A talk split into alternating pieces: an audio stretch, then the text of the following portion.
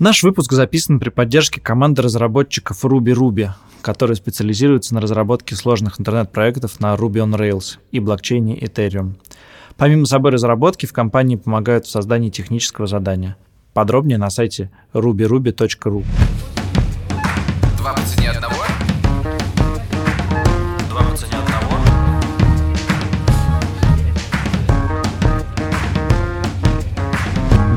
Привет, это подкаст «Два по цене одного», его ведущий я, Илья Красильщик. И я Саша Поливанов, привет. Мы сегодня говорим про взятки. Давай э, сделаем уникальную штуку и начнем наш подкаст с благодарности нашим слушателям, потому что мы просили слушателей на нашем телеграм-канале прислать нам истории про взятки. Или читателей, да, нам прислали прекраснейшие истории про то, как наши читатели Телеграма э, и, возможно, слушатели нашего подкаста берут, э, э, дают, простите, дают взятки. Как берут, не прислали, к сожалению. Да, ну, как было, дают, конечно, прислали интересно. много, да. Как дают, как э, потом борются с тем, чтобы получить ее обратно, и э, про всякие разные истории. И, конечно, нам вдали от э, России эти истории было читать. Бальзам, бальзам, просто бальзам. Читать было очень приятно, как будто мы снова в какой-то ностальгии, в общем, в этом есть. Ладно, давай, почему мы обсуждаем взятки? Все-таки у нас подкаст про личные финансы. Почему взятки в подкасте про личные финансы? Ты знаешь, потому что я думаю, что человек, который хорошо планирует свой бюджет, планирует и взятки, которые он будет давать. Да, но мы на самом деле действительно решили, что взятка это довольно важная часть э, экономики, личной экономики россиян. Странно обходить эти штуки стороной. Мы не, не- у меня, по крайней мере, нет плана э, рассуждать по поводу этичности и неэтичности взяток. Мне кажется, все довольно понятно. Не хочется, не хочется как что бы... тебе понятно? Ну, в смысле, давать взятки нехорошо в целом. Все понимают, что давать взятки нехорошо.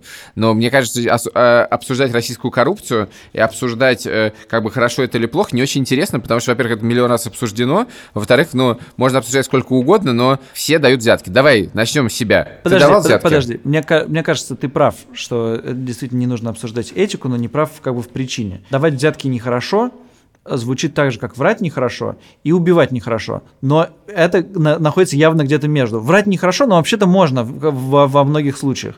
А вот убивать совсем нехорошо и никогда нельзя. Вот коррупция для меня находится, бытовая коррупция, находится у меня к- ближе в моем, в моем графике к врать, чем к убивать. Ну, ты э, взятки давал? Да. Много раз в жизни? Нет, один раз и очень бессмысленно. Так. Дело в том, что я давал э, взятку в военкомате, чтобы у меня была отсрочка от армии, чтобы мне дали загранпаспорт. Проблема в том, что на все это я претендовал абсолютно легально. У меня была настоящая отсрочка, я был кандидатом, э, аспирантом, у меня была, мне она была положена, просто я не успевал сделать все, э, все до свадебного путешествия. И э, мне нужен был загранпаспорт, чтобы Господи, получить загран... все сложно. Так. Чтобы получить загранпаспорт, мне нужно было получить справку из военкомата. Чтобы получить справку из военкомата, мне нужно было пройти медкомиссию. Я пытался ее пройти, одного врача не было, потом и так далее. Я понял, что я просто не успеваю все эти пункты выполнить, чтобы... чтобы Это полу- военкомат на улице Мантулинской в Москве? Нет, это Зачатевский переулок. А у тебя другой был. Так, хорошо, ну, да. Вот, и поэтому пришлось э, набрать в Гугле, э, как получить справку для э, загранпаспорта из военкомата, получить 100 тысяч ответов, выбрать контору и заплатить этой конторе 20 тысяч. Погоди, ну это не взятка. Они из этих 20 тысяч 10 давали военкомату, они сами говорили. Ну, ну, здесь история про взятку. Поливанов сходил в левую контору, заплатил деньги, а взятку давал не он. Ты не давал ни одной взятки в жизни, что ли? Ну подожди, мы с тобой сдавали взятку. Я ее давал, не ты. У тебя не было У меня денег. было 50 рублей. Я, я не помню. Да, Ты даже мы, я не давал мы формально. выпили пиво на, на детской площадке, нас немедленно взяли и стали возить кругами в районе э, РГГУ в- в- на Маяковской. Возили, возили, и в результате я дал 700 рублей. А я 50. А ты, а ты окей, ты- то есть это твоя взятка в жизни, да? Все, у тебя нет больше истории про взятки. Не, ну слушай, ну я же не езжу на машине, я не автолюбитель. э, Ты на вопрос ответь, у тебя больше нет истории про В взятки. смысле, истории нет. Может быть, когда-нибудь давал, но забыл. Ну, ну, ну, ну Понятно. истории нет. Окей, хорошо. Но э, смотри, я э, думаю, что я сейчас поступлю некрасивым образом и не буду рассказывать свои истории про взятки, потому что мы этот подкаст впервые построим немножечко в жанре подкаста «Как жить» и будем рассказывать истории наших читателей или слушателей. Тут я уже реально совсем запутался, потому что они пришли в Телеграм, кто вы, кто вы, мы не можем сказать. Так вот, мы будем идти про, э, э, рассказывать про них, а я в некоторых вещах расскажу свои истории про взятки. Я давал взятки действительно в своей жизни и не раз. И действительно это связано прежде всего с тем, что я, э, в отличие от Саши, вожу машину. Ай-яй-яй-яй.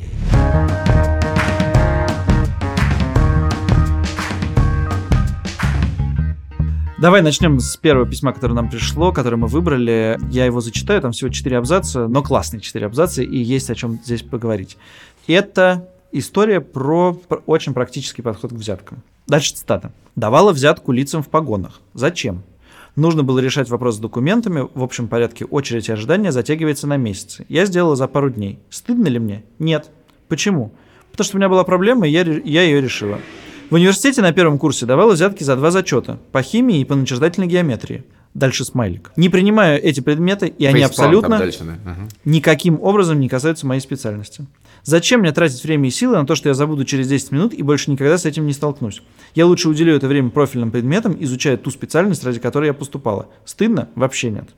Врачам никогда не давала. Я лучше пойду в платную клинику, оплачу все через кассу, чем платить в карман этим наглым рожам. Мне очень нравится эта история. Мне нравится, что тут много историй на самом деле. И первая история для меня очень понятна. Это государство, где не работают законы, где не работают чиновники, где не работают э, никакие государственные механизмы. Взятки – это единственная возможность сделать дело. И мне кажется, количество этих взяток и масштаб это характеристика того, что в государстве, ну, государственная система не работает так, как, как нужно. И если она заработает как нужно, взяток станет меньше. Никто не будет давать взятку, если у тебя будут быстро принимать документы и так далее. Я понимаю, про какую историю ты говоришь, про неработающие законы и взятки, но мне кажется, что и первая история, и вторая, и на самом деле даже третья, она не про то. Хотя третья история не про взятки, про то, что просто человек не дает э, взяток врачам никогда. Значит, мне кажется, что э, да, первая история про неработающий, про, даже не то, что неработающий, про неудобный сервис. Это не то, что не работают законы, просто долго документы оформляются, ты заплатил деньги, и ты ускорил этот процесс. То есть, в принципе, эта услуга могла бы быть в сервисе, там, не знаю, мои документы за ускорение. Но ее нету, конкретно но мы это, но мы и человек, говорим. да, это как бы скорее сервис, то есть это все-таки не про неработающее государство, это про не очень удобное государство.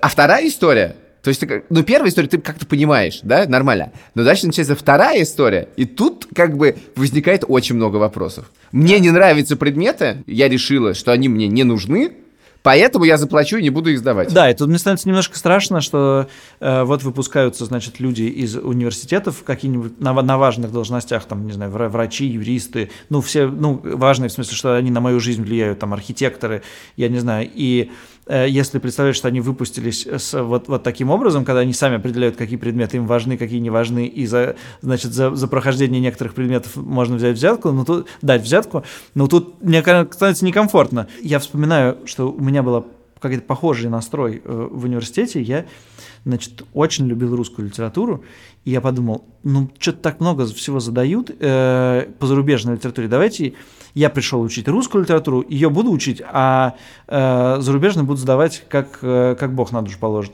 И сейчас у меня как бы очень большая дыра в образовании, я только сейчас прочитал какие-то книжки, которые э, нужно было прочитать 10 лет назад. И в этом смысле авторитет какого-нибудь первокурсника, который сам решает, что ему нужно, а что не нужно, у меня есть сомнения в том, что он это может адекватно сделать. Но при этом я тебе хочу сказать, я тут наоборот в другую сторону немножко поведу, хотя я, в общем-то, с тобой согласен, что... Подожди, ты же отрицаешь как бы правильность института университеты вот, сейчас или я школы. Вот, да, конечно же, я сейчас про это немножко хочу сказать, что, в принципе, в многих университетах, не российских, существует такая практика набора предметов. То есть, э, в принципе, у студента гораздо больше самостоятельность в выборе того, чего он учит, чем у российского студента. И в некотором роде это тоже вот эта замена, не, ну, в смысле, человек решил, мне это не нужно. Он точно знает, мне это не нужно, я не буду это, я не буду это сдавать, поэтому я заплачу. Но меня здесь волнует, знаешь что? Ты хотел, конечно, со мной поспорить?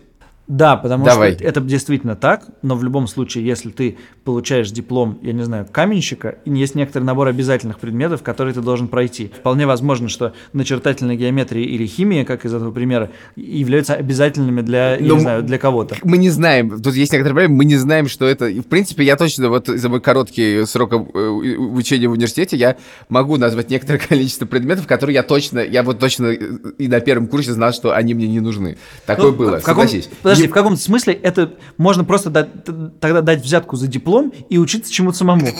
Тут и начинается, собственно, главная проблема, потому что это такой супер индивидуалистический подход, да? А он максимально отрицает чей какой-либо еще интерес в жизни, кроме собственного. Понимаешь? Понимаешь, что я имею в виду? Да, и я тебе хочу сказать, что это глубже, потому что твои интересы меняются, а твои а, а принял решение это уже давно. Например, ты понял, что начертательная геометрия тебе вообще-то очень нужна, но поезд уже ушел. Мне кажется, что вот ты где-то пытаешься все свернуть на уровень как бы проблемы человека, который это решил, а у него проблем, скорее всего, нету. У него все нормально. Я говорю о том, что такой подход супер практичный. Он абсолютно отрицает какую-то моральную сторону и на самом деле какую-то общественную сторону. Он отрицает ответственность человека, распространяющийся дальше самого себя себя. Вот в чем проблема. Так ли это проблема?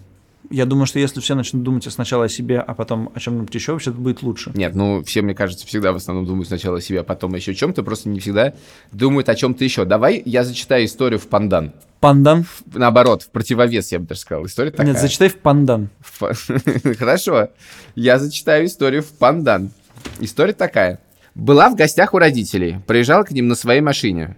Перед отъездом попросила папу съездить заправиться. Его по пути остановил сотрудник ГИБДД. Папа долго не думал, дал взятку в размере 500 рублей. Приехал домой, пожаловался маме. Мама у нас боевая. Ей это очень не понравилось. Она дозвонилась начальнику ГИБДД и говорит, а вы знаете, что ваши сотрудники берут взятки? В итоге сам начальник приехал к нам домой и вернул деньги. Вот такая история. Ну... Дискас. Есть еще женщины в русских селениях. И будут, ты знаешь, и будут. И вот это, как бы, понимаешь... Объясни, почему ты эту историю, как, как ты рифмуешь. Не в пандан, в противовес, да? да? Потому что первая история про человека, который решает взятками собственные проблемы и считает, что если свою проблему можно решить, ее можно решить, люб, не, я не знаю, конечно, не любыми способами, но взятки является совершенно нормальным способом. У меня есть проблема, я считаю, что эта проблема не моя, а проблема э, институции, с которой я имею дело, я заплачу, ничего страшного. А здесь история про то, что взятки как бы была какая-то проблема, мы не, э, мы не знаем, за что остановили папу, э, э, остановил папу сотрудник ГИБДД, но тут как бы мне нравится активность позиции, скажем так. Активность позиции и не просто как бы разговоры про то, что нет, взятки брать нехорошо. Нет, я сейчас разберусь, я сейчас этому начальнику позвоню, и все вернем. Ну, в первом случае тоже есть активность. Надо, надо решать проблему. В этом смысле это просто на разная направленная активность. Я, кстати, вспомнил, когда ты говорил, про одного моего знакомого, который, ну, к сожалению, сейчас это стало, или к счастью, это перестало быть возможным. Он принципиально ездил на поездах, только не по билетам, а э, заплатив проводнице. Потому что он считал, что таким образом люди должны зарабатывать. Это вообще-то классическая взятка, да? Угу. А вот, но он считал, что как бы эти деньги должны достаться не государству, а проводнице, потому что они мало получают и, и, и, и так далее. Но это интересно, потому что на самом деле в момент, когда мы даем взятку, мы на самом деле некоторым образом формулируем внутри себя наши отношения даже не морально с точки зрения, там, это мне, мне кажется даже разговор не про мораль, а наше отношение к государству.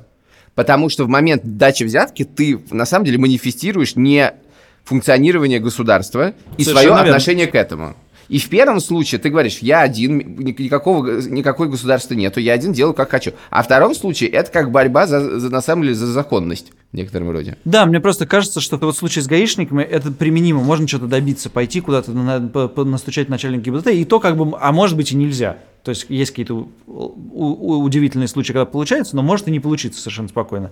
Но в случае, когда тебе Мне, нужно... честно говоря, в этой истории важно не то, что деньги вернули, а в том, что она позвонила начальнику ГИБДД по этому поводу. Понимаешь, как бы, ну, не вернули бы, не вернули бы. Но то, что это красивый конец, но в целом вот этот звонок, ну, как бы, мне в жизни бы не пришло позвонить начальнику ГИБДД и сказать, ребят, меня только что 500 рублей взяли. Знаешь, да, что самый главный рейтинг коррупционности стран, который делает Transparency, он называется не индекс коррупции, а индекс восприятия коррупции. Ага. Это то, э, как мы к ней, как, когда мы ее видим, как мы к ней относимся. Это интересно, потому что действительно в тот момент, когда мы признаем взятку как что-то нормальное, как ты говоришь про то, что как бы государство не функционирует, поэтому мы его подменяем механизмом взятки, в тот момент, когда ты признаешь, ты на самом деле признаешь отсутствие государства в той области, в котором ты этим занимаешься. Даешь ты взятку в военкомате, даешь ты взятку врачу, но... Ну, плохо, раб- взят, плохо работающего государства. Не, не отрицаешь существование государства, а, а признаешь, что оно плохо работает. Отрицаешь существование какого-то механизма в этом государстве, скажем так. Отрицаешь то, что твои налоги идут на правильное дело.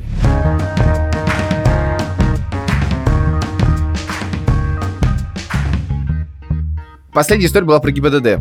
И мы посмотрели, ну, мы, в общем-то, и подозревали сами, но посмотрели на то, что нам пришло, и, конечно, из этого стало понятно, что главная, главная система взяток в России на уровне личных, так сказать, финансов происходит на российских дорогах. Да, мне просто кажется, что это не, не типично российская штука, в смысле взятки на дорогах самая распространенная низовая взятка. Я не знаю, насколько она... Ну, я не знаю, на самом деле. Возможно, ты прав, я просто не знаю. Ну, в смысле, во, во всяком случае, в, раз, в развивающихся странах, Украина, Молдавия, где еще ты, я с этим сталкивался, ну, очевидным образом это так. Я могу сказать тебе по собственному опыту, что, во-первых, это невероятно развитая как бы на общественно-низовом уровне культура, и вот эта культура российской гаишной взятки, во-первых, это великая культура, я сейчас попытаюсь тебе это доказать на нескольких историях. Во-вторых, это великая культура, которой Россия славится по всему автомобильному миру. Вот ты говорил про то, что э, мы не будем этически как-то оценивать коррупцию, но кажется, мы, скоро мы дойдем до того, что коррупция это очень хорошо. Нет, вот тут я не считаю, что это очень хорошо. Я не буду сейчас оценивать, я говорю, что это великая развитая культура, по которой нас узнают. Поверь мне, представитель этой культуры с российскими номерами с удовольствием останавливается на просторах стран Балтии, в Польше и везде, куда доезжают российские машины, и где все-таки не начинается, например, Германия, да, российскую машину оставят с большим удовольствием и будут ждать, собственно, представителей этой великой русской культуры взятки с надеждой, что им что-нибудь тоже обломится. Значит, но начинается это все вот эта инициация, вхождение в эту великую русскую культуру автомобильной взятки начинается с самого начала, с момента, когда ты решаешь получить права. И тут у нас есть история от читателя, давай ее послушаем. Привет, Медуза.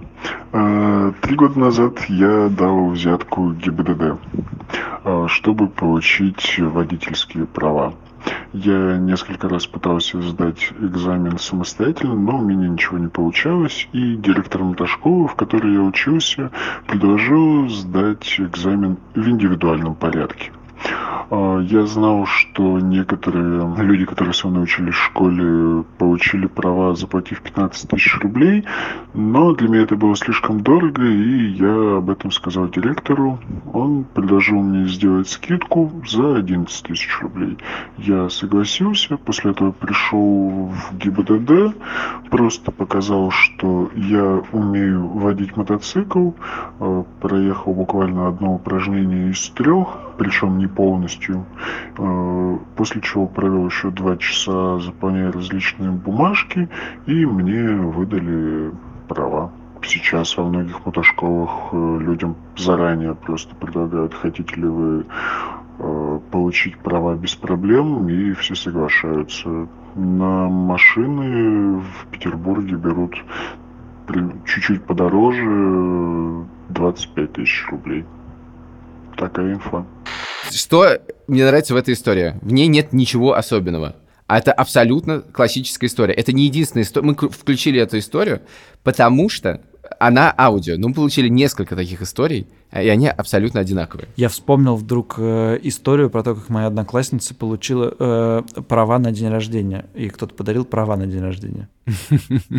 Мой дедушка подарил моему папе право в 90-х годах на день рождения, что в надежде, что он начнет водить машину, но это ни к чему не привело.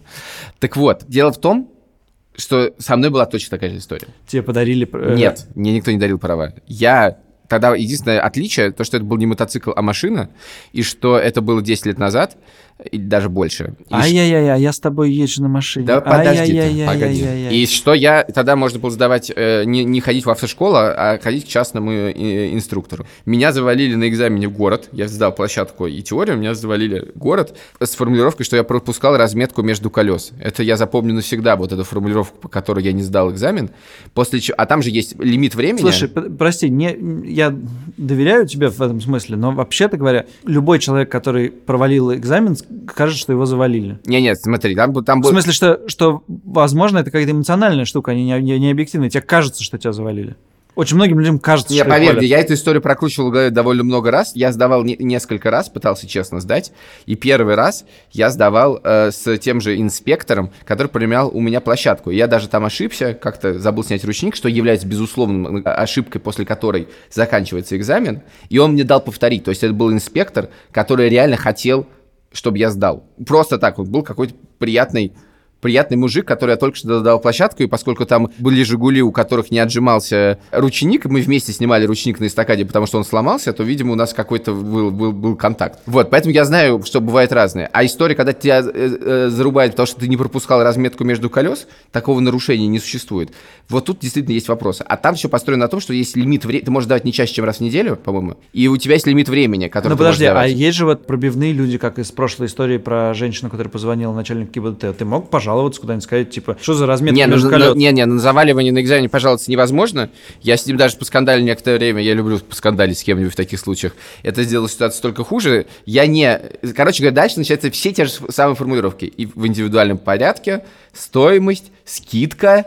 Тогда это стоило, по-моему, 12 тысяч рублей, а не 25 тысяч рублей. Сейчас это стоит 25 тысяч рублей. Мы получили несколько историй. То есть ценник единый. Причем прескурант на разные права разный. Не будем про это... Что тут обсуждать? Понятно, что лю- практически любой человек, который начинает э, свои, так сказать, отношения с российскими дорогами и российскими машинами, немедленно начинает свои отношения с российскими ментами. И сразу понимает, как это устроено и насколько это системно. А меня интересует другое, как э, теневая система экономики без каких-то официальных данных, Росстата и все, э, всего остального. самоналаживаемая. Она самона- самоналаживаемая, у нее есть прескурант, вводятся какие-то скидки, два по цене одного, что-нибудь Да-да-да-да-да-да. такое. Ну, в общем, как все это работает, причем, видимо, это из- как бы распространяется из региона в регион, все это без каких-либо официальных каналов, то есть вообще экономика работает не так, как мы ее себе представляем, а совершенно по-другому. Теневая экономика работает, как- я думаю, что гораздо интереснее, чем обычная экономика. Да, и этот инспектор, кстати, который принимал у меня вот в этом индивидуальном порядке, мы сидели вдвоем где-то в Леонозово,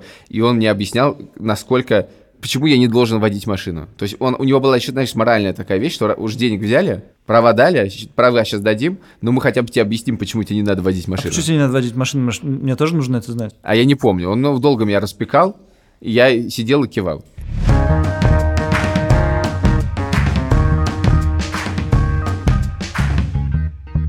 Этот подкаст записан при поддержке команды разработчиков Ruby Ruby. Здесь могут провести аудит качества кода существующего проекта и ответить на вопросы, почему внедрение новой функциональности это дорого, тяжело и как это можно изменить. Подробнее на сайте rubyruby.ru.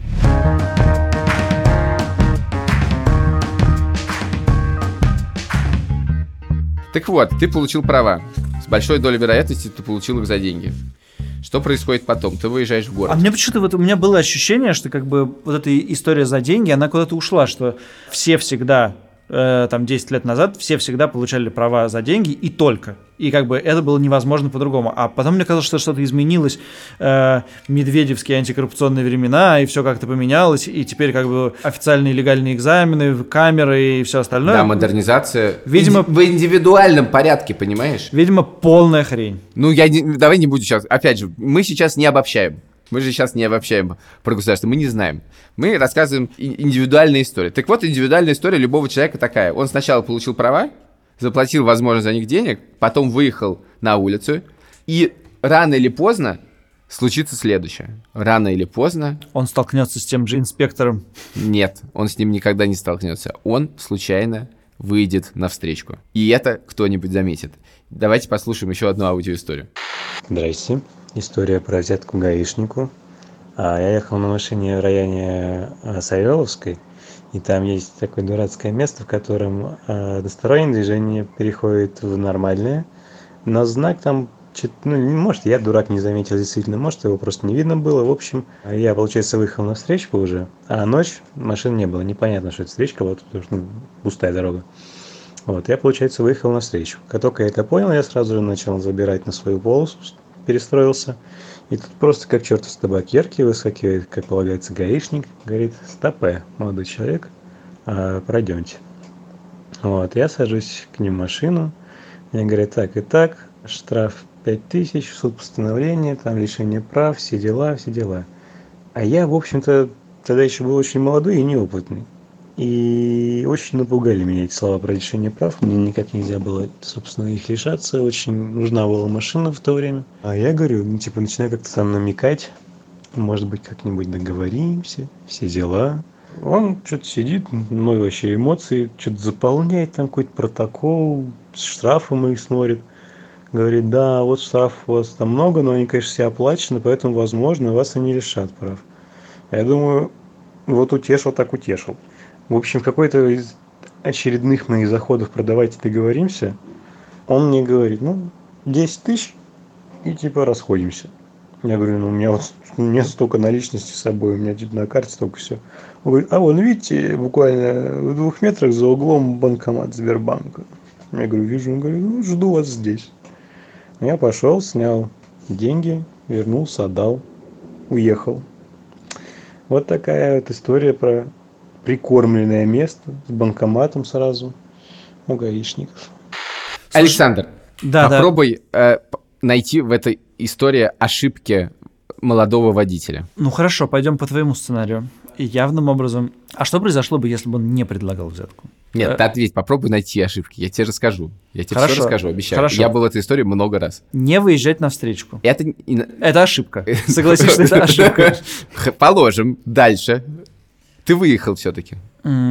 Да. Ну, дальше, если честно, кажется, я поступал бы как этот молодой человек. Ты бы, безусловно. Хорошо, значит, я тебе могу сказать несколько вещей. Два слова по поводу выезда на встречку, чтобы не, не, не умеющие водить э, наши с- слушатели не обвиняли сразу всех, что это злостное нарушение. Да? Бывает несколько историй с выездом на встречку. Например, ты разворачиваешь, э, поворачиваешь налево или направо, где трамвайные пути. Твоя задача заехать на трамвайные пути так, э, встречные трамвайные пути, поворот разрешен, так, чтобы твоя машина была под углом 90 градусов или большим от встречки. То есть ты должен развернуться на 90 градусов. Если ты сделал это на 85 градусов, тебя оставит- остановит мент и скажет, что ты выехал на встречку. И формально будет прав. Они так ловят. Вторая история. Э, Изменили... Такое было с моей женой. Значит, но она так наорала на ментов, потому что она была с ребенком и, кажется, беременная, что они отпустили ее. Другая история. Э, Поменялись... э, э, Вот он рецепт противодействия коррупции. я так тоже пытался делать однажды, тоже орал на ментов точно так же, но это не подействовало, потом пришлось сменить тактику, договорились, значит. Я тоже 90 градусов не сделал. Другая история, когда, например, улица всегда была двухсторонняя, а потом стала односторонней. Обязательно, когда это было сделано, естественно, никого нигде не предупредили, просто поменялся знак, а ты едешь на эту улицу каждый день, и ты этого не заметил. А как тебя предупредить-то можно было? Как тебя предупредить, повесить э, большие объявления повсюду. И уж точно, в тот момент, когда тебя останавливает там мент, он тебе не говорит, ах, Илья Иосифович, ну как же вот так, ну вот ведь знаки изменили, нужно же смотреть на знаки. Он мог предупредить тебя и в первый раз отпустить. Но нет, он там стоит не для того, чтобы тебя отпустить, а для того, чтобы пытаться, попытаться, собственно, лишить тебя этих прав. И таких историй миллиард. И из того, что ты рассказываешь, следует, что у нас очень плохие правила дорожного движения. Их нужно менять. Нет, у нас это об- Поменяй, по- правила дорожного поменяй, движения. пра- поменяй правила дорожного движения, в смысле, поменяй Нет, в смысле, штрафы а и то, всякое- о чем я говорю, это о том, что менты занимаются буквоедством для того, чтобы зарабатывать много денег на ненамеренных ошибках Так автомобилистов. значит, надо лишить их этой возможности и изменить правила. Хорошо, тем не менее, они ей пользуются, да? Так вот, дальше я могу тебе сказать две ошибки, которые совершил наш автор Ну-ка, нашей кто? истории. Кто слушатель, читатель? Я не знаю, короче Писатель. говоря. Автор. Значит, первая ошибка была в том, что он начал сам предлагать решить проблему. Ну подожди, вспоминая, как мы с тобой э, сидели в этой в, в- машине э, в ментовозке, мы это тоже сами си- не гаишники. Я тебе говорю, я не знаю, как общаться с другим, я знаю, как общаться с гаишником. Ты никогда не предлагаешь решить проблему сам. Кто первый предложил, тот в результате является пассивным участником разговора. Он больше проиграет. Это первое. Тот тебе и так, скорее всего, предложит. И дальше, и он будет на это наводить. И дальше либо ты на это пойдешь, либо ты это не пойдешь. Это будет твой выбор. Но это не ты должен предлагать. Вторая вещь, которую он сделал, и это главная ошибка, ладно, он это начал. Он сказал, что у него нет денег, совершенно правильно. Но он сказал, что у него есть деньги на карточке. И вот это привело к тому, что он заплатил 10 тысяч рублей. Никогда, никогда не говори, что у тебя есть деньги.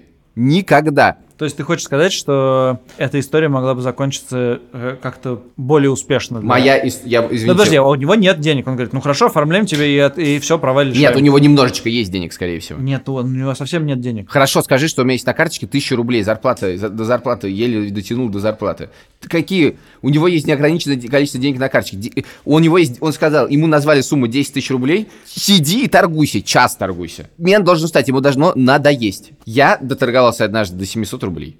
С какой суммы? Ну, там 6-7 тысяч тогда это стоило. Ну то есть... Я сказал, у меня есть 700 рублей, и мы с ними сидели вдвоем. Да, это заняло на 40 минут в 6 утра, да, когда ехал с работы после сдачи номера. И да, это была ровно та улица, у которой заменили знаки. Но, тем не менее, Как не надо давать 10 тысяч рублей. И в этот случай, момент я хотел бы послушать, показать историю человека опытного, который попал в такую же ситуацию, но повел себя во время разговора по-другому. Давай послушаем. Добрый день. Был у меня случай, когда у меня вымогали взятку. Было это в Ростовской области, на одной из трасс. Я двигался, обгонял трактор. И буквально метров через 500 меня тормозит э, патруль ГИБДД. Говорят, что когда я обгонял э, трактор, я заехал одним колесом на полосу встречного движения. У них есть видеозапись. И будут оформлять нарушения. Я говорю, хорошо, давайте будем оформлять. Инспектор ГИБДД очень вежливо, приветливо спрашивал, чем я занимаюсь, много ли я езжу, не работаю ли я случайно водителем, и очень огорчился, узнав, что нет. Говорит, эх, жалко. А то суд мог бы это принять как смягчающее, э, смягчающий фактор и не лишать вас прав, а назначить какой-то штраф. В общем, долго он не переходил к оформлению э, протокола, задавая разные вопросы. В конце концов говорит, ну, что будем делать? Может быть, у вас есть что мне предложить? Я говорю, да, конечно, у меня есть. Он говорит, что? Я говорю, давайте вы меня отпустите, отделавшись предупреждением, я понимаю всю серьезность нарушения, буду впредь внимателен и не буду нарушать. Говорят, нет, ну как-то это совсем неинтересное предложение. Я говорю, а что же вы хотите услышать от меня?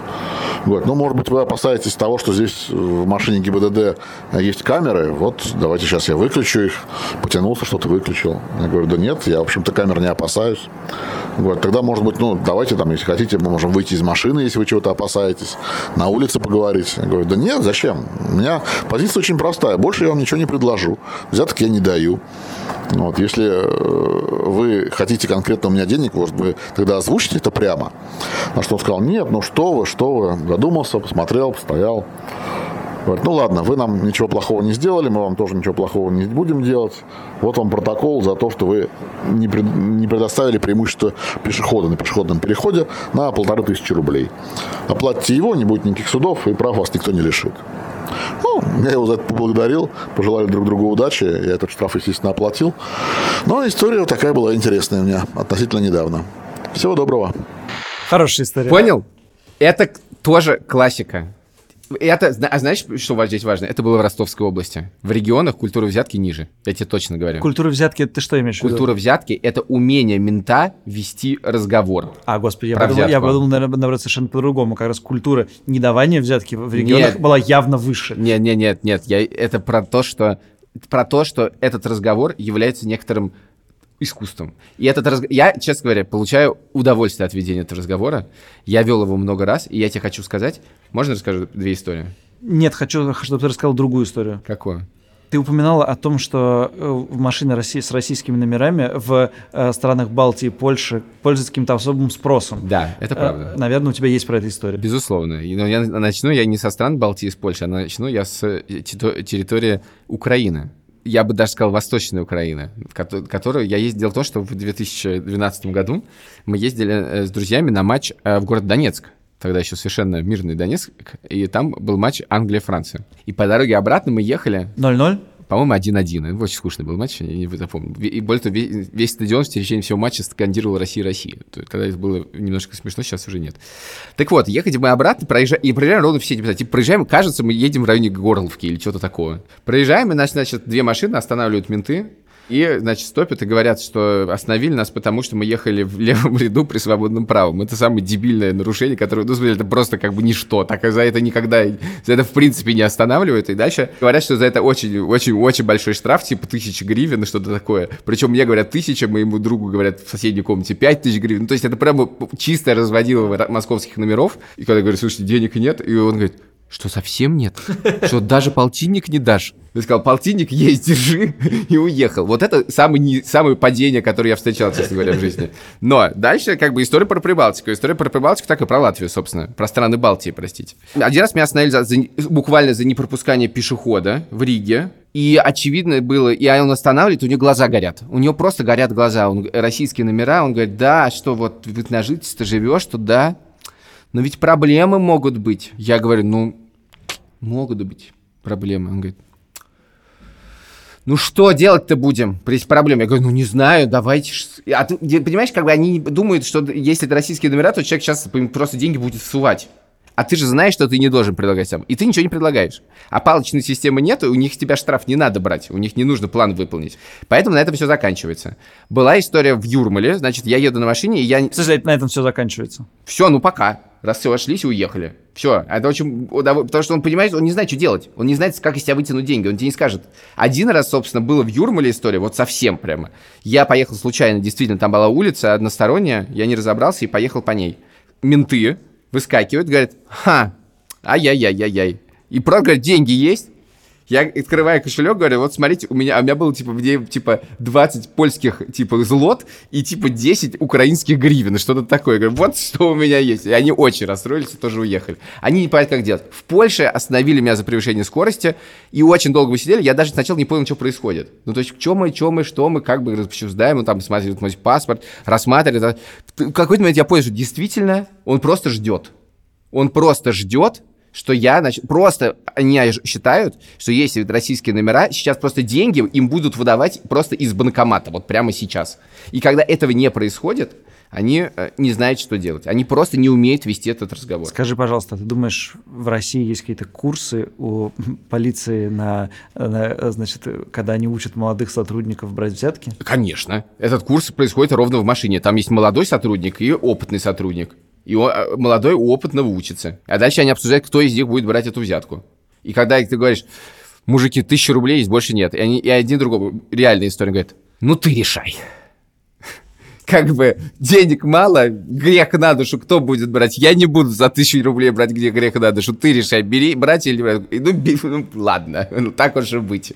Возьмем. Ты, конечно, очень аппетитно про это рассказываешь, как будто это не, не проблема, а какая-то я считаю, что это великая это культура, она, значит, она, Гиле, Гилеров, она... Гилеровский описывает, значит... Да, это абсолютно Гилеровский. Э, хитровка. Конечно, я считаю, что это абсолютно великая культура русской автомобильной взятки.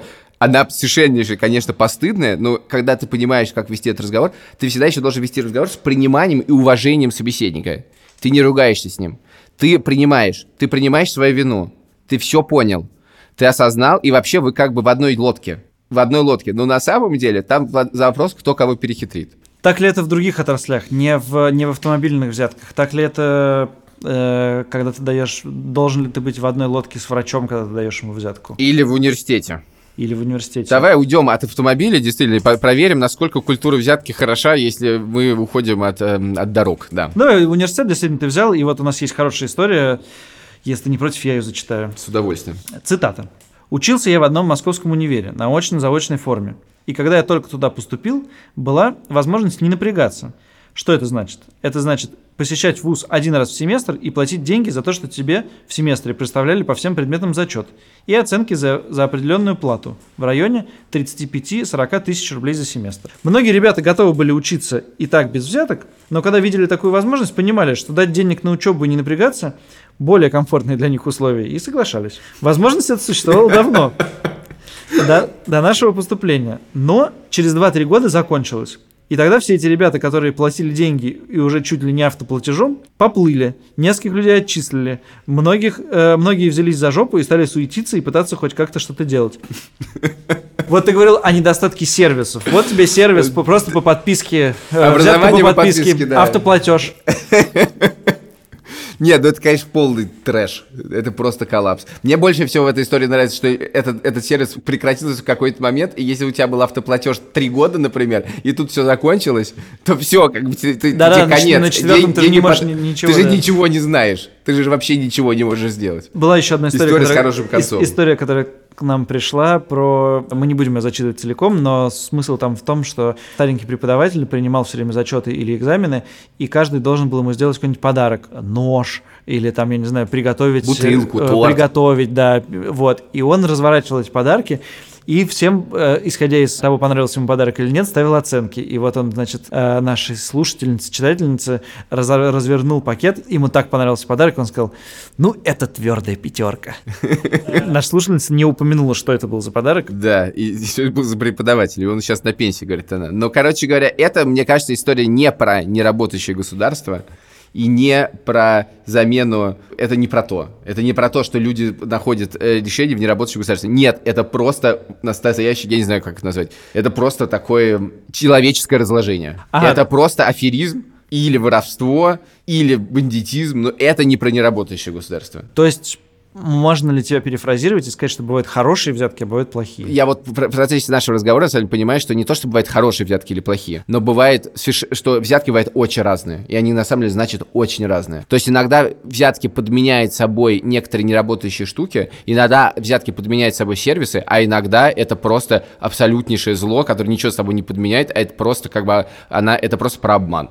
То есть ты, это про читерство, понимаешь, некоторые. Значит ли это, что э, ты считаешь, что вот человек, который оформил подписку в университете на взятку, в смысле со стороны университета, нужно посадить, а операционистку в каком-нибудь центре, который предлагает тебе решить проблему быстрее, нужно не посадить, а наградить, потому что она решает проблемы людей? Нет. Я вообще этого не имел. Я не говорил, что е... это, ты еще раз ты сказал, есть хорошие взятки, есть плохие взятки. Я говорю, что есть взятки, которые подменяют свою некоторые институции.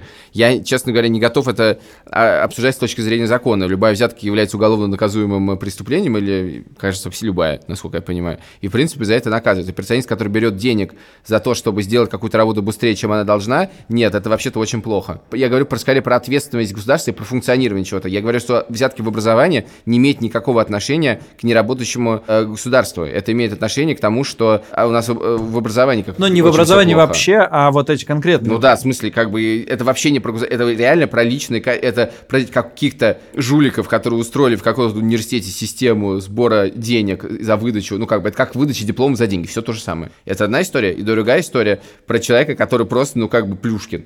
Он такой вот прям Плюшкин. Ну, это твердая пятерка. Ну, это прям, о, омерзительно.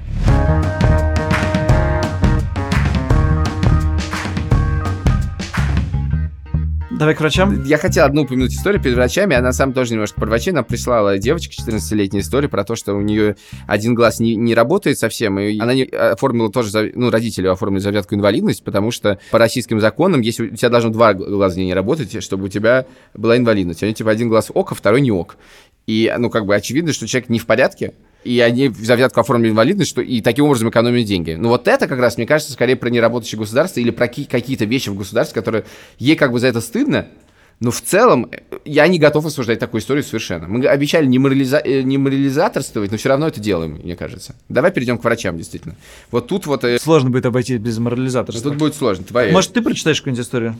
Ты читай. Я Хорошо. последнюю прочитаю историю. Хорошо, я читаю. Обращался я к хирургу по ОМС. Ноготь на пальце ноги врос. Хирург попросил медсестру выйти из кабинета и взял лист А4 и поделил на две части. Одну половину назвал ОМС, другую 5000 рублей. И стал рисовать и комментировать. В общем, по ОМС будет больно и долго, то есть нужно будет ходить на перевязку и буду нетрудоспособным. За 5000 рублей быстро и без потери трудоспособности. Меня не устраивала потеря трудоспособности, а до платного хирурга силы уже не было идти, болела. Пришлось дать 5 тысяч. Ну, слушай, Ох, вот это... Хотелось бы все-таки понять, что были эти 5 тысяч рублей. Мне просто, мне кажется, эта история для меня не до конца ясна, потому что либо это про то, что за 5 тысяч рублей использовать какие-то препараты, которые надо было купить, которые нет по ОМС, да, одно дело. Либо просто за, по 5, за 5 тысяч я постараюсь, а за, а за ОМС буду делать э, э, не постараюсь, короче. Но эта история выглядит дико, когда это медицина и у тебя болит ноготь, но вообще говоря, любой сантехник, который приходит к тебе домой, делает просто абсолютно то же самое. Вот я был свидетелем, значит, ну, вот можно сделать, перекрыть так, и, ну, потечет, потечет. А вот э, можно взять импортную насадку или что-то там... Импортную знаю, взять, Импортную. Да, да. Но их у меня с собой нет, надо будет купить их. И это означает, что нужно дать какие-то, значит, взятку, чтобы он сделал хорошо. И, в общем, в случае с сантехником у меня включается вот эта история моего друга, который ездил по, на РЖД только по проводнице. Мне как бы, мне кажется, он, у него такая неказистая работа, и он так мало получает, и я как-то даже не воспринимаю это как взятку. Конечно, я дам ему, там, тем более, эти 500 рублей, чтобы он все сделал мне хорошо, и ему хорошо, и, и, и всем хорошо. Я, у меня с врачами очень сложно, честно говоря. Я не, ты давал денег врачам когда-нибудь? Может быть. Я давал денег врачам в качестве благодарности. Вот, есть... и это как раз вот я про это хотел поговорить. Где разница между благодарностью и взяткой? Потому что, в принципе, давать денег врачам после того, как тебе они что-то сделали, они этого не просили, но это подразумевается. И это вот это буквальная подмена неработающего государства нами самими, потому Почему? что врачи Почему? недополучают Нет, деньги, почему? и ты Это- как бы их благодаришь за то, что они сделали. Ну, это вопрос чаевых. Если дел- человек сделал тебе что-то приятное, то ты хочешь ему отблагодарить. Ты, как устроена как бы, система чаевых, это не значит, что бары плохо работают. Это значит, что тебе приятно дать человеку денег за то, что он сделал тебе Нет, приятное. дорогой друг, если бы это была история с врачом э, европейским или врачом американским, который ты понимаешь, зарабатывает в три раза больше, чем ты, и ты понимаешь, сколько стоит это, медици... э, это, это услуги, которые сделали, хоть и можешь платить за них, слава богу, страховая, ты ни, в жизни бы не подумал дать ему конверт с деньгами. Ты и бутылку бы в жизни не подумал дать.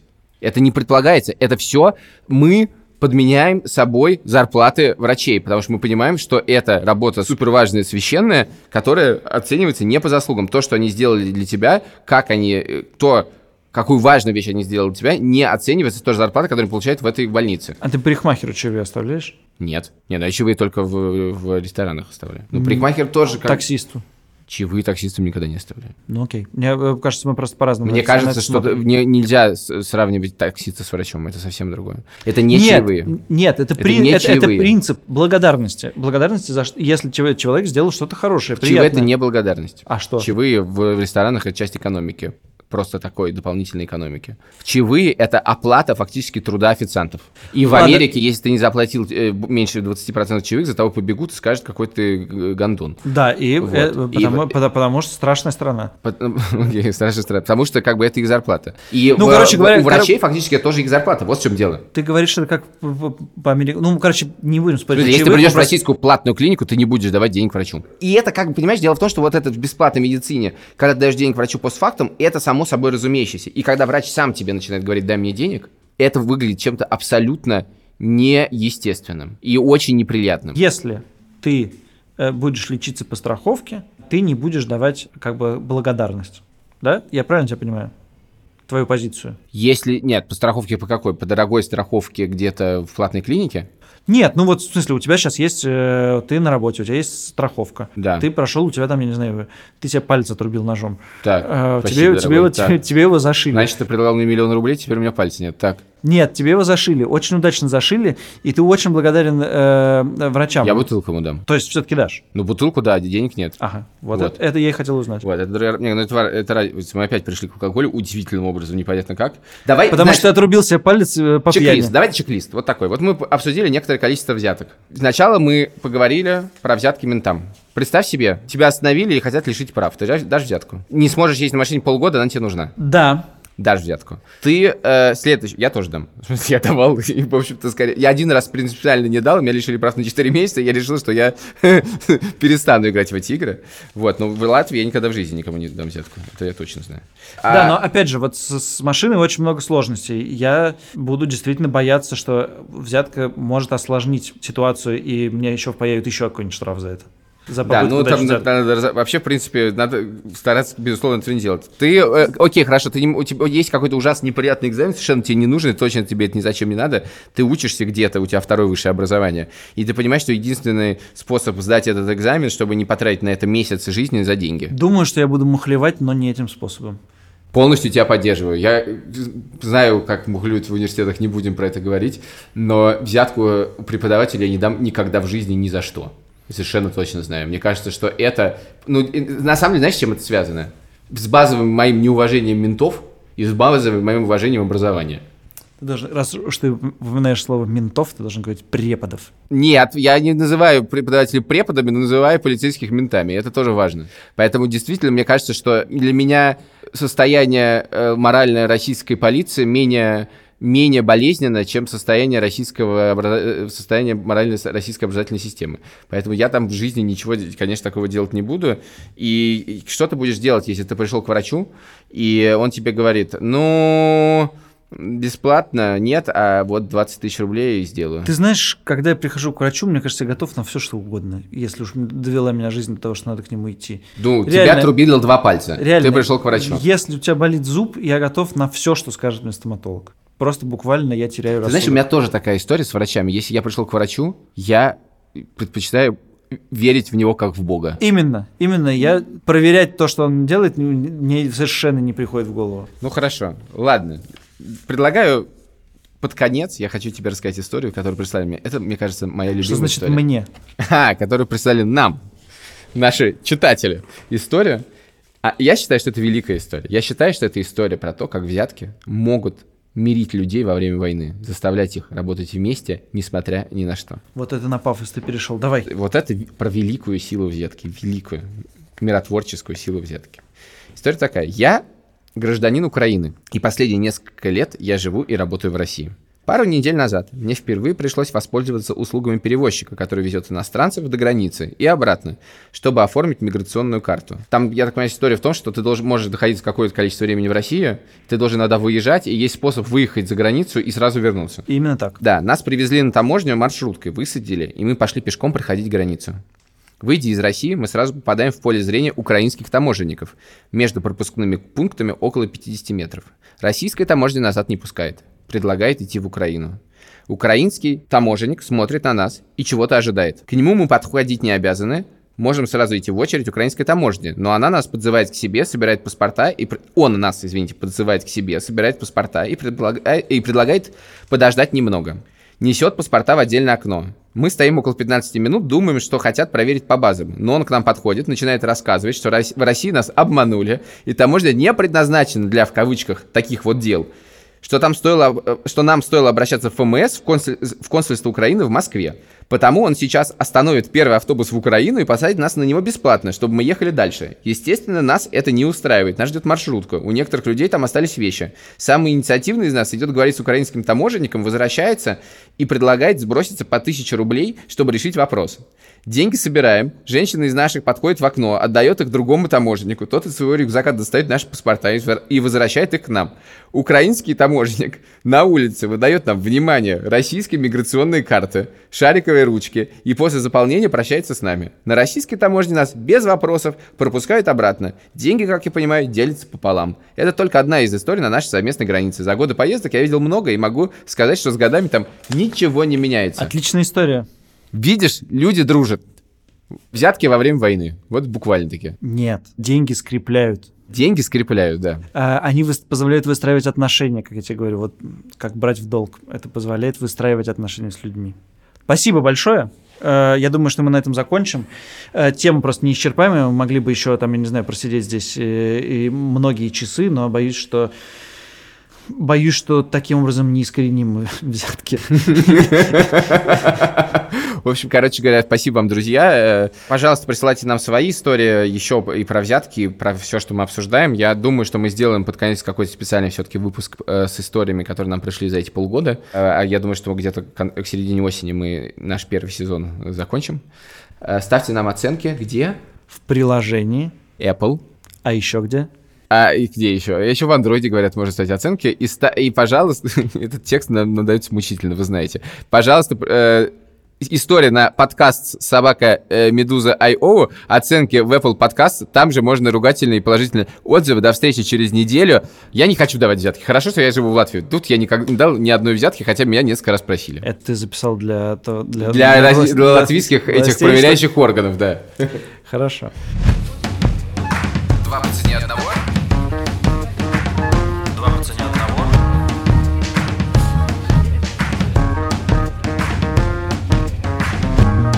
А нам остается добавить, что выпуск записан при поддержке студии разработки Ruby Ruby. Помимо разработки классических интернет-проектов на Ruby on Rails, здесь делают проекты на блокчейне Ethereum. В студии могут разработать не только смарт-контракты, но и интегрировать их в традиционное веб-приложение. Кроме того, студия публикует серию обучающих статей по разработке на Ethereum на сайте HubberHub.